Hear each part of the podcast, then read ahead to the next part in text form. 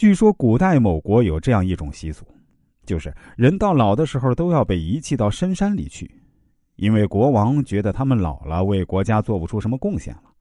有个大臣实在不忍心把老父亲遗弃，就在家里挖了个秘密地窖，把老父亲藏在里面。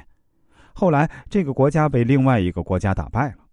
战胜国的国王对这个国家的国王说：“我有两个问题，如果你们能回答出来，我就撤兵；如果答得不好，就把你们国家的人都杀掉。”第一个问题：怎么区分两条蛇的性别？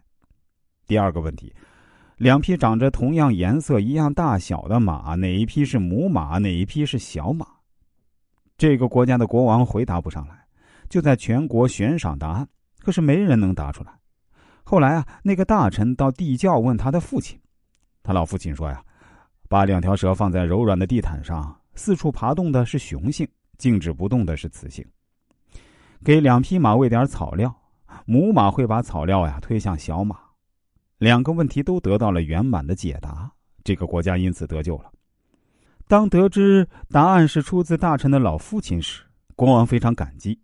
自此以后啊。”国王命令所有人都要尊敬和善待老年人。故事里的老父亲就如同企业里的资深老员工，关键时候他们的学识和阅历也许能拯救一个企业王国。其实啊，新人领导面对资深老员工的种种刁难，最重要的是有一个好的心态。既然身在其位，就要懂得放下姿态。首先要考虑的是如何领导好这个团队。怎样去挖掘他们自身的优点？如何化解资深员工的敌意？更重要的是，重视他们，尊重他们，发展他们为自己所用。毕竟，资深员工在公司工作多年，对公司的企业文化、管理制度等都有相当程度的了解。他们的提点可以让新人领导避免重蹈覆辙，也可以避免经历不必要的挫折。他们的经验与才能不但是公司的一大资产，更是一本活用的字典。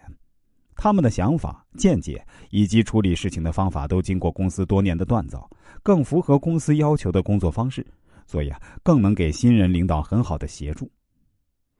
电影《锦衣卫》中，贾京中派出一堆锦衣卫追杀青龙，摆出的锦衣卫大阵被青龙轻松化解。青龙非常有型的表示：“你知不知道这个阵就是我创的？”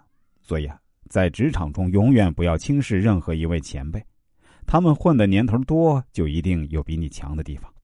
所以啊，新人领导想要做好工作，切记不能逞一时之威风，抱有让员工看看谁更厉害的心理，要多发挥老员工的优势，用情理去打动他们，用智慧和真诚与他们交流，而不是咄咄逼人。